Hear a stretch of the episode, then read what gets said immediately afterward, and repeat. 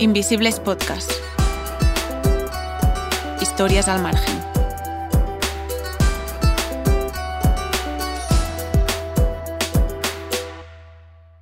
Yo me considero mala mamá. Porque una buena mamá quizás tiene que estar con sus hijos todos los días, esperar a la niña en el cole o por lo menos llegar a la noche de la oficina y decirle cómo te fue, cómo estás. Yo no puedo. Hola a todos y a todas, les habla Sebas Rodríguez, un placer. Antes escuchábamos a Delmi Galeano. Ella es salvadoreña y lleva casi seis años en Madrid. En, en mi tierra era licenciada en Derecho y pues nada, dejé mi tierra para venir y, y tener que, que trabajar y sacar a mis hijos adelante, a mi familia sobre todo. Cuando llegó a España, la única posibilidad de trabajo que encontró fue la del empleo doméstico y de los cuidados. Como tantas otras migrantes, se vio envuelta en un trabajo agotador y precario. No es lo mismo llegar a tu habitación, tirar tus cosas, te metes a tu cama y te desconectas. Aquí no. Aquí estabas toda la vida conectado con las escobas, conectado con el plumero, con todo. No se duerme, no se descansa. Escuchar a Delmi es darse cuenta de que ser mujer, migrante y además madre esconde varias realidades. Les adelanto dos. Una podría ser la de una mujer que se sabe orgullosamente proveedora de su familia y que migra para ser su sostén económico, y otra, la de una mujer que pese a todo, y como escuchábamos antes, duda constantemente sobre su decisión hasta el punto de pensarse mala madre. Entonces, vamos a hablar ahora de cómo es ejercer de madre la distancia, de sumas de dinero que transitan de un continente a otro y de los obstáculos y trabas que se encuentran las migrantes para reagrupar a su familia es decir, para traerla consigo. Ahora, permítanme que antes les advierta, en este episodio los sentimientos están muy presentes y como verán, también se construyen socialmente. Esta es una historia de nuestra compañera, la periodista Nuria Ríos. Igual nunca terminamos de marcharnos del todo del sitio donde creemos que están nuestras raíces, pero no somos árboles y nos movemos. Las hojas cambian y el viento se las puede llevar a otros lugares y en ese viaje estas esparcen sus semillas, dejando huellas. Por situaciones complicadas, eh, pues nada, tuve que dejar todo, venirme. Cuando te digo dejar todo, hablo más que nada sobre dejar a mis hijos, que fue, que fue lo más duro que, que te puede dejar. O sea, puedes dejar tu tierra, tu comida, tus cosas, ¿sabes? Pero dejar a tus hijos es dejar tu corazón allá. O sea, tú te vienes, pero tu vida está allá todo está allá. Lo más importante para mí está allá. Partir de su país, emigrar, no fue nada fácil. Uno de los motivos que hicieron difícil su decisión fue el poco apoyo de su círculo más cercano. ¿No lo hizo su pareja? Porque le decía, ¿qué vas a ir a hacer allá? No hay nadie, no tenés nada. Es venir con una mano delante y otra atrás. Y no se lo pregunté, no se lo consulté. Conseguí el dinero y compré el boleto ni tampoco su madre. Se molestó muchísimo. Me hice toda una vida estudiando con una licenciatura para ir a limpiar casa. Y mi mamá solo me dijo que me cuidara mucho, que esto no iba a ser fácil, que ella lo sabía. Y le dije que yo sé. Y así empezó la historia. Esta historia tiene como protagonistas a Fernanda y Eduardo, sus hijos. Por aquel entonces, cuando Delmi se marchó del Salvador, ellos tenían 4 y 12 años. Estaba trabajando en la moraleja, estaba de interna. Dice, mamá, ¿por qué me abandonaste? Yo no te he abandonado. Mamá se ha venido a trabajar. Que te lo diga tu hija de casi cuatro años, que te diga me abandonaste. Los dos notaron mucho su ausencia física, e insisto en lo de física, porque en realidad Delmi ha estado y sigue estando muy presente en la vida de ambos, pese a que los separan 9.000 kilómetros y la diferencia horaria. Aquí son ocho horas de diferencia. O son siete a veces. Cuando, por ejemplo, en la mañana, a las once y media, doce del día, yo le llamaba. Ya es hora que se levanten. Poneme en altavoz. Hola, hijo, ya es hora, hay que ir a la universidad. hola, hijo, hay que ir al colegio, hay que ir a... ¿Sabes? Para que me oyeran. A las nueve de la noche sabía que llegaba Fernanda a la casa, mi hija. Hola, mi amor, ¿qué tal te fue? Bien, mami, estoy cansada, quiero comer, quiero descansar. Normal. Vale, pero te fue bien, sí. ¿Cómo te fue en el examen? A las nueve de la noche. A las dos de la mañana. ¿Cómo está Antonio? Ya llegó Antonio. Eran las cinco de la tarde allá. Sí, tranquila, ya está aquí. Hola, mi amor, ¿cómo estás? ¿Qué tal se dice de la barriga? Bien, yo soy mejor. Hoy sí fui al colegio. Vale, mi amor, me alegra mucho. Yo ahorita voy saliendo a trabajar, te llamo cuando llegue a casa, ¿vale? Mamá, ya estoy en casa. Vaya, mi amor, me alegra. ¿Qué tal? ¿Hiciste todas las actividades que tenías que hacer? Sí, ya las terminé todas, solo tengo que hacerlo todos en mi examen, las actividades, pero eso que van para mañana, porque ya voy al día. Vale, tía. Yo también te amo. Situémonos en España, años 90.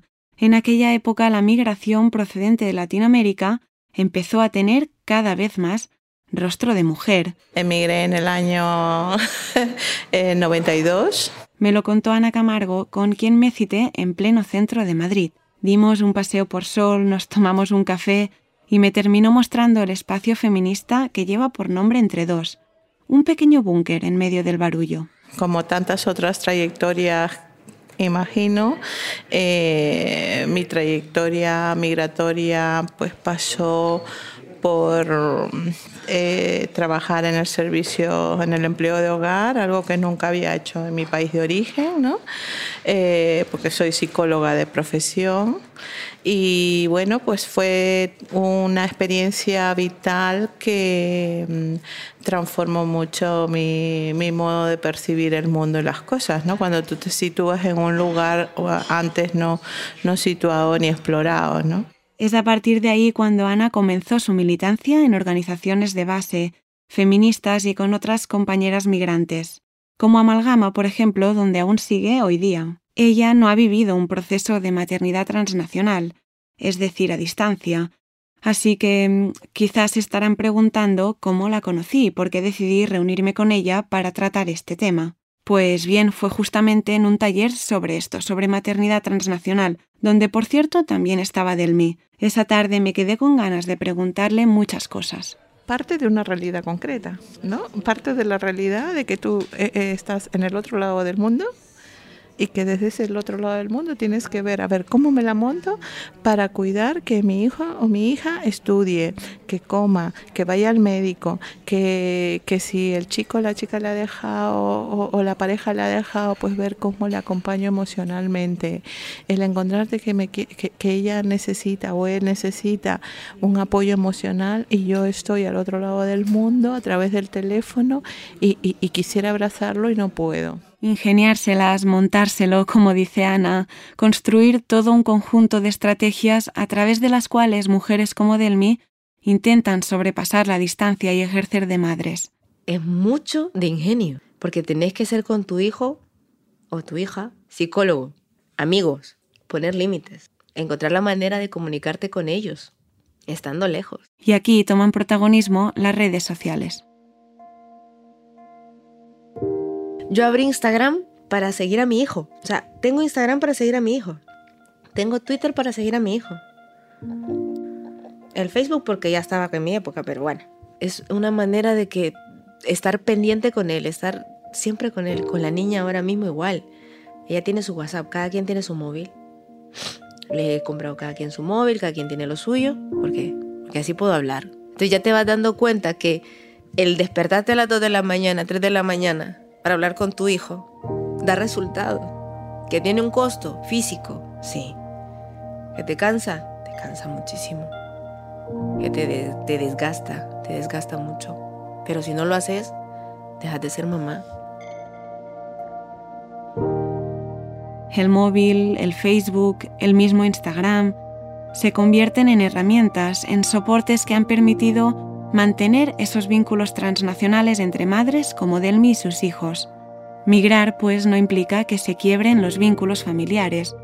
Los besos, los abrazos, se sustituyen por largas conversaciones telefónicas, audios o videollamadas.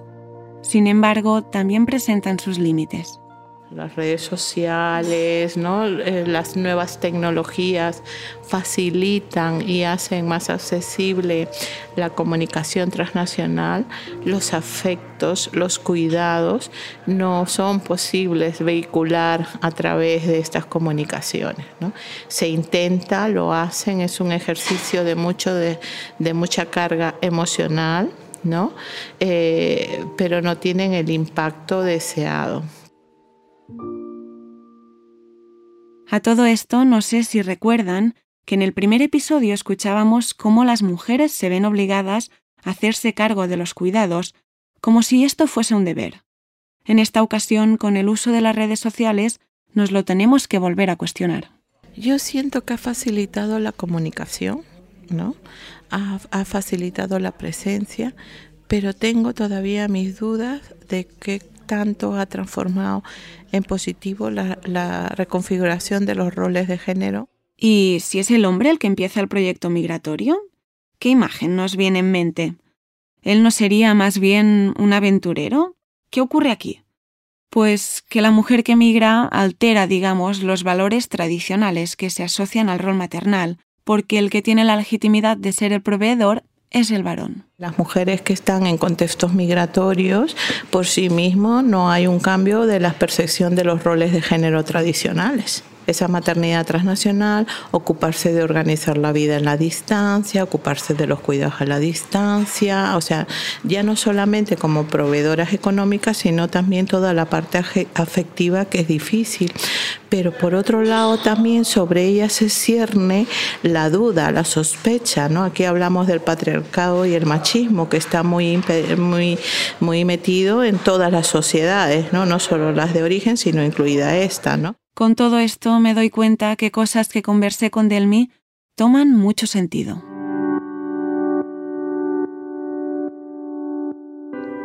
Te soy honesta. He vivido pensando que soy una mala madre. Porque a veces digo yo, me hubiera quedado y hubiera seguido luchando ya de la manera que lo estaba haciendo. Pero sabía que si me quedaba en algún momento dado donde estaba yendo a dar las clases, porque daba clases, me iban a matar por la zona donde iba. Y era igual dejar a mis hijos sin madre y sin una entrada económica. Y te digo honestamente, el hecho de venirme fue una decisión del corazón, no, no una decisión de la cabeza. Y, y yo aún, ahora, me considero mala madre. Te soy honesta. Yo me considero mala mamá. Porque una buena mamá quizás tiene que estar con sus hijos todos los días, esperar a la niña en el cole o por lo menos llegar a la noche de la oficina y decirle cómo te fue, cómo estás. Yo no puedo. Yo me considero mala mamá porque me dediqué quizás a darle solo a los económicos. Yo me considero mala mamá.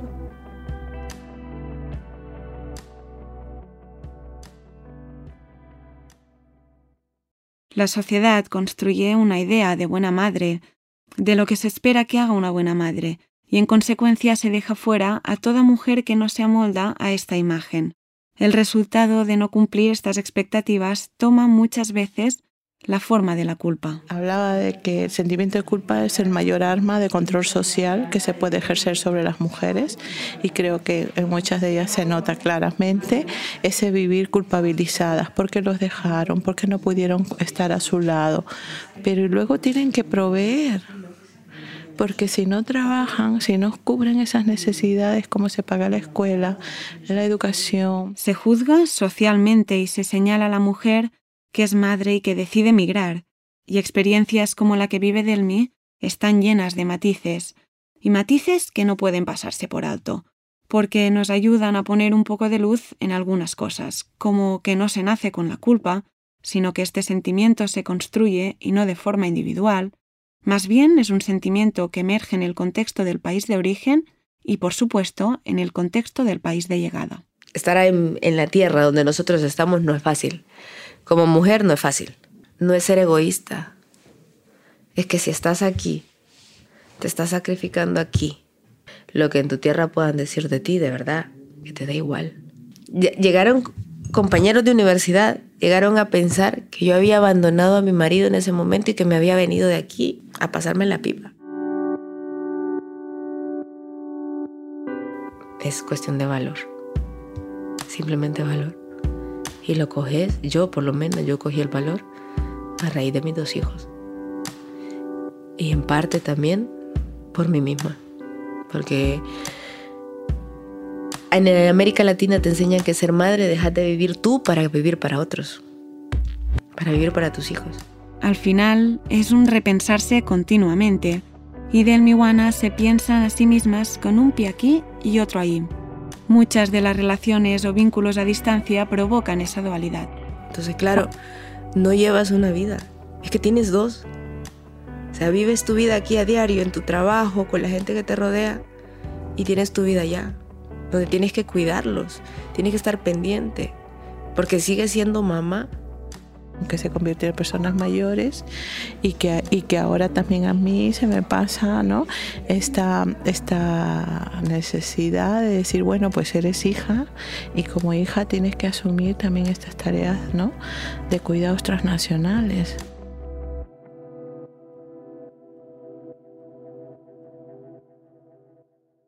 Cuando Ana me planteó su situación me vino en mente que en otros casos es la hija quien migra Obviamente ahí también se da este vínculo a distancia. Mi vínculo con ella siempre ha sido muy fuerte y de pronto, claro, había como una sensación agridulce, ¿no?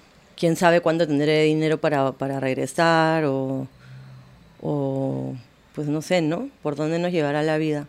Una mañana quedé con Elisa, en su casa, en el barrio de Carabanchel. Ella llegó de Perú a España hace ya 15 años a los pocos meses de llegar empezó a trabajar donde lo hacían los migrantes que venían en sus mismas condiciones, servicio doméstico y hostelería. Le pregunté por su partida y claro, también por su madre. Yo, yo, yo me considero una persona bastante valiente y arrojada, pero creo que estar lejos de mi madre sí me ha fragilizado. Tengo como muy presente todo el tiempo que o sea, cada minuto que no pasamos juntas, que no conversamos, que no nos abrazamos, eh, que no escucho sus historias, las, o sea, eh, no, lo, o sea, no lo voy a recuperar más adelante, ¿no? O sea, como eso, eso todo eso se, se lo va llevando el tiempo, digamos, ¿no?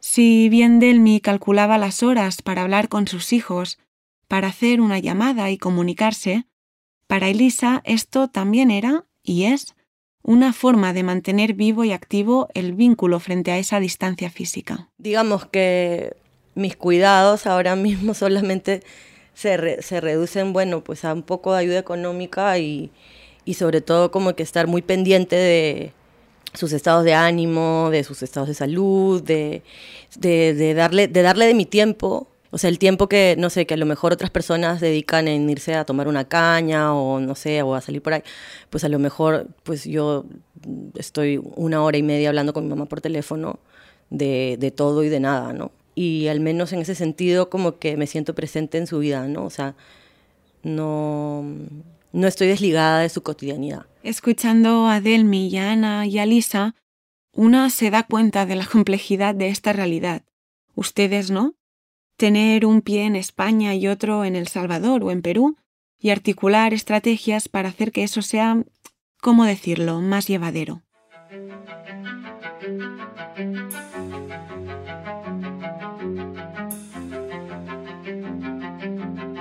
Nuria, hemos hablado de muchas cosas, pero me llama particularmente la atención lo que comentaba antes Ana aquello de que a veces el impacto de Facebook o de WhatsApp no es el deseado, es decir, que al final no se puede sustituir el cuidado. Exacto, Sebas. Al final hay toda una parte de lo afectivo que tampoco se puede digitalizar. Por esto, en los países de origen, muchas mujeres, sobre todo, toman un rol muy importante en la crianza de los hijos y las hijas. Madre de mi expareja, la verdad es que es una gran mujer.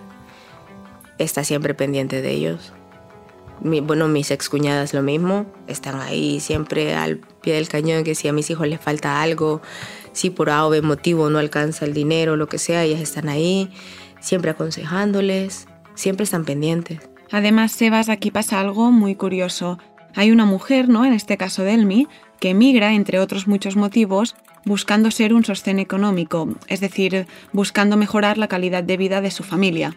Esta trabaja cuidando a otras personas aquí en el país receptor, en este caso España, y relega los cuidados de sus hijos a otras personas que casualmente casi siempre son mujeres. Entonces es como una cadena. Sí, lo que se conoce como una cadena global de cuidados. Y mediante esta cadena de mujeres que cuidan es como se da la crianza de los hijos e hijas ahí. Sí, pero no es tan fácil. Ahí entran en juego muchos factores como la clase, la etnia, el género. Por ejemplo, muchas veces no se cuestiona que son las mujeres quienes siguen ejerciendo ese rol. Además, conversando con Ana me di cuenta que no siempre se establecen soportes fuertes. Entendemos que los cuidados es una responsabilidad comunitaria y luego si lo hacemos desde un punto de vista de construcción del cuidado feminista, entendemos que nuestras realidades son realidades colectivas que no nos pasa únicamente de manera individual, sino que por el, por el contexto en el cual se insertan los proyectos migratorios de las mujeres y por lo tanto hay que dar respuestas colectivas y las respuestas colectivas desde el feminismo que nosotros vamos construyendo y así lo entendemos es el de ese cuidado comunitario, cuidándonos, hablando sobre lo que nos pasa, compartiendo nuestras propias estrategias para, para, para encontrar fórmulas. Es más, esa forma de entender los cuidados que me planteaba Ana, de politizarlos, pasa por romper también con el modelo de familia de tradición judeocristiana. Ese mamá-papá, la mamá bondadosa que tanto peso sigue teniendo en nuestra sociedad.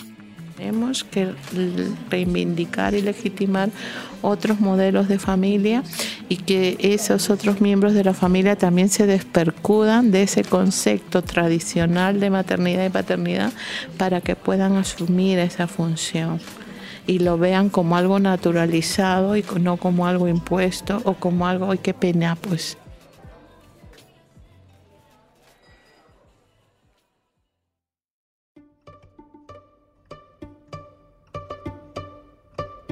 ¿Cómo está el cambio? El cambio a 56.30 está para República Dominicana. Ah, 56.30. Sí.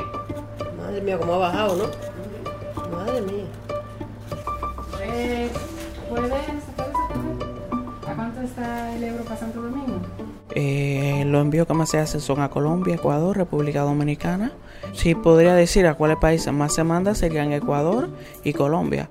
Bueno, la remesa es como se podría decir ayudar a, los familiares porque eso es lo que más hace la persona. Sería un envío de dinero que se hace a través de la red eh, y se hace a través del Banco de España. Hay muchos latinos, ya no son latinos, sino las demás personas que buscan ayudar a otros, a sus familiares, tal, que están allá y vienen acá a, buscar un progreso para su familia.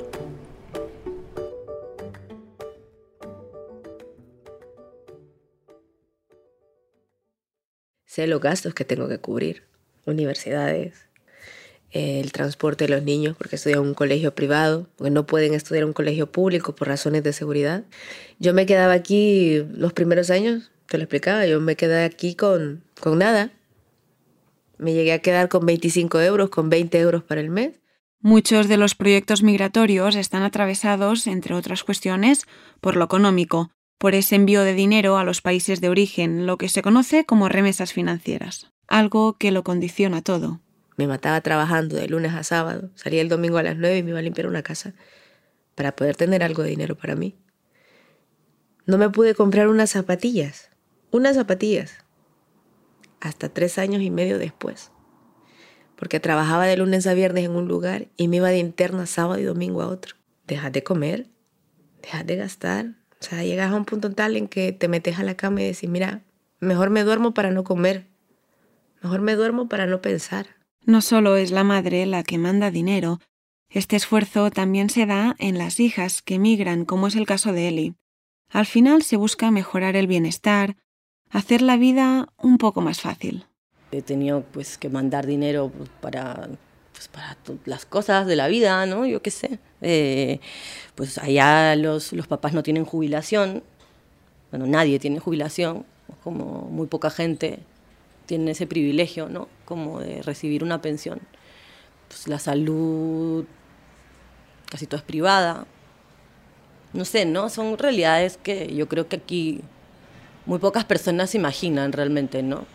Nuria, te soy muy sincero y conecto con lo que decía antes Ana. Yo personalmente tengo muy presente la imagen del hombre, el padre, ese aventurero que migra. Sí, creo que de hecho siempre se ha proyectado esa imagen. En la foto del hombre no suele salir ni la culpa, ni el abandono, todas esas imágenes que estamos viendo aquí.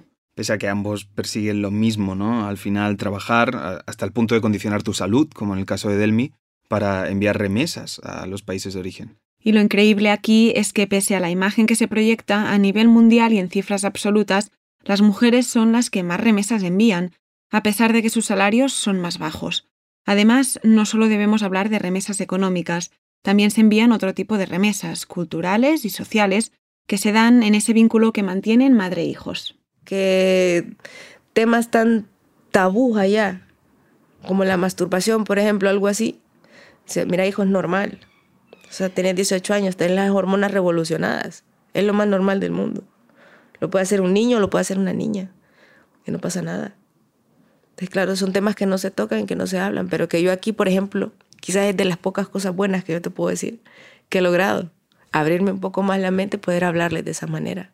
Dice, mami, que a no sé quién ya le vino la regla. Una compañerita. ¿En serio? Sí. Y empiezo yo, ¿no? A mí me toca a mí. Bueno, obviamente su padre se lo puede explicar, pero no lo va a hacer porque le da vergüenza. Y, recuerdo, bueno, ve a tu habitación, saca una braguita y saca una compresa. O sea, así, por, por videollamada. Y dice, vale, se va.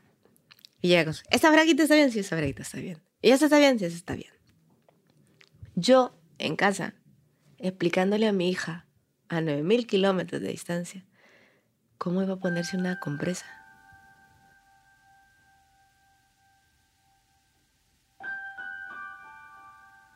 Igual se están preguntando en este punto sobre los planes de futuro de Delmi, cómo se proyecta, qué quiere hacer.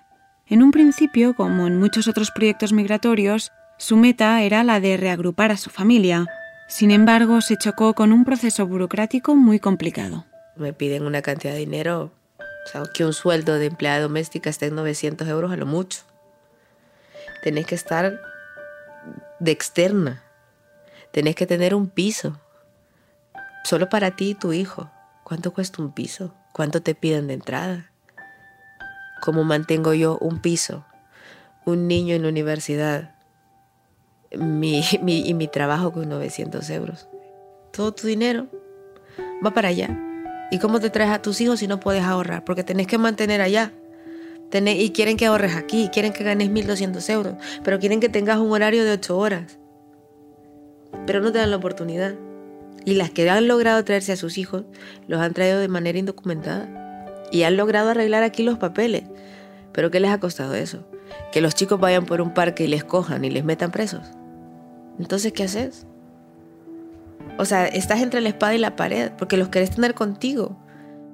Ana, que lleva más de 20 años en España, me comentaba además que la reagrupación se ha complejizado con el tiempo y se convierte en algo duradero y costoso. Yo lo que observo es que eh, para ejercer un derecho, que es el derecho al cuidado, el derecho a la unidad familiar, se dice muy muy, muy deprisa y muy en alto, pero en la práctica hay una serie de barreras y obstáculos que para mi modo de ver, desde mi punto de vista, se convierten en una violencia institucional sobre las familias y sobre el derecho a vivir en unidad familiar.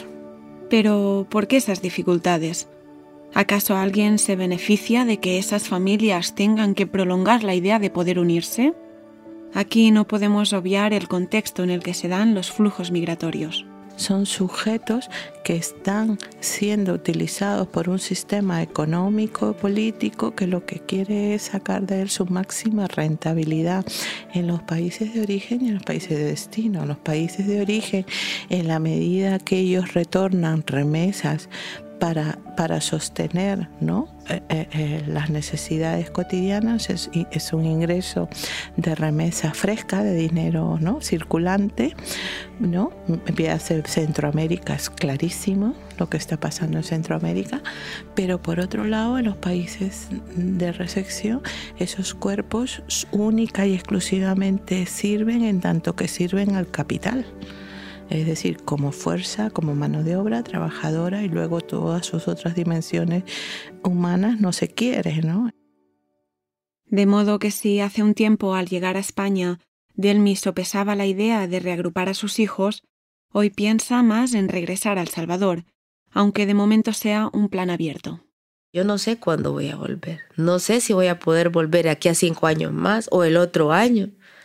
No lo sé. No sé si voy a volver hasta que mi hija se gradúe de bachiller. No sé si la voy a poder traer.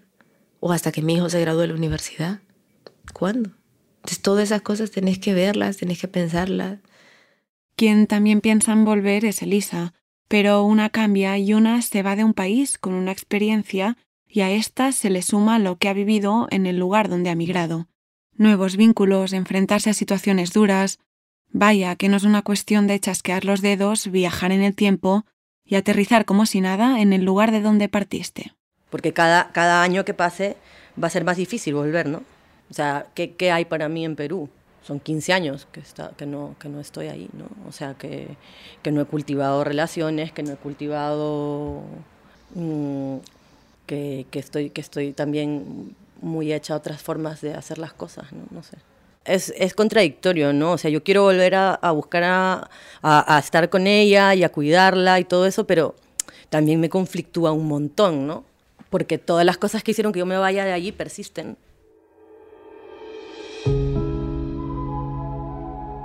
La familia, una sociedad que señala a la mujer por dejar el espacio doméstico, los hijos que se sienten abandonados, toda esa construcción social y cultural alrededor de la maternidad alrededor de la mujer bondadosa, la que debe estar relegada al cuidado afectivo. No he conversado solo con madres e hijas.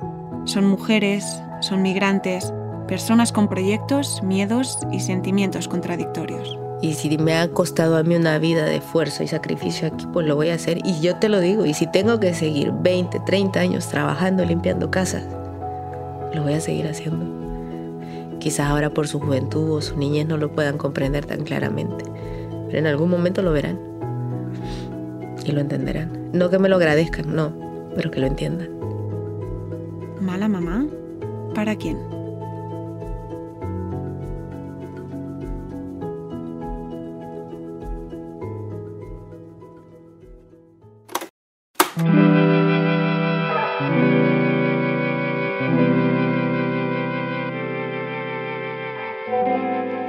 Maternidad transnacional es una situación difícil, complicada y dolorosa que atravesamos muchas madres que salimos fuera del país y dejamos nuestros hijos. Hace 15 años más o menos que emigré a España, dejando a mis hijos en mi tierra eh, y buscando un nuevo horizonte eh, para darle una mejor vida. Creo que la maternidad transnacional es uno de los retos más grandes que hay. Entonces siempre decimos que es por el bien de ellos que estamos fuera. Y lo bueno eh, dentro de todo lo malo que nos puede llegar a pasar de dejarle a nuestro hijo es que por lo menos la tecnología que hoy día podemos, podemos, eh, podemos el día a día hablar con ellos y estar de esa manera presente una maternidad transnacional eh, es muy triste y dura porque no sabes si tus hijos están durmiendo, están comiendo, eh, se han duchado, si tienen fiebre, están enfermitos. Cada uno tiene su historia de vida, de luchar por los hijos y después se sienten comprometidas hasta con los nietos. La vida es dura. Pero lo más duro es tener a los hijos lejos. En mi caso, me es muy duro. Pero seguiré luchando, porque para eso vine. Porque acá estoy. Y seguiré. Y, y en la primera oportunidad me voy a abrazar a mi hijo fuerte. Y con este ejemplo le enseñaré también a él que la vida es dura, pero se lucha y se sobrevive.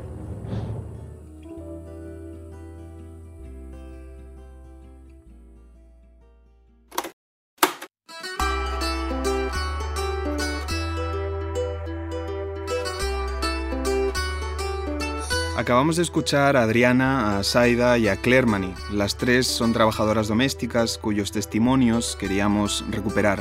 Muchísimas gracias por compartir sus palabras. Queremos agradecer también a Delmi Galeano, a Elisa Fuenzalida y a Ana Camargo por compartir su tiempo, sus historias y sus conocimientos con nosotras. En particular a Delmi por compartir incluso notas de voz que son parte de su intimidad. Invisibles Podcast pone el foco en las historias que no vemos y que suelen quedarse en los márgenes. Aquí hablamos de migración, de género y de racismo institucional. Este episodio que acaban de oír es el segundo de una primera temporada que dedicamos a las trabajadoras migrantes del hogar y los cuidados. Gracias a quienes escucharon el primero y sobre todo a las compañeras y compañeros periodistas que nos hicieron llegar sus valoraciones. Esta temporada cuenta con el apoyo de la organización Alianza por la Solidaridad y el Ayuntamiento de Madrid. El equipo de Invisibles lo forman Clara Arias, Cristina Barrial, Elena Chagas, Nuria Rius y yo, Sebas Rodríguez.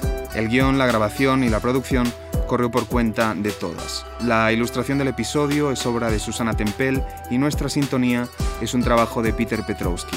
Síganos en Facebook, Twitter e Instagram y escúchenos en su plataforma favorita nos encuentran en SoundCloud, Evox o Spotify.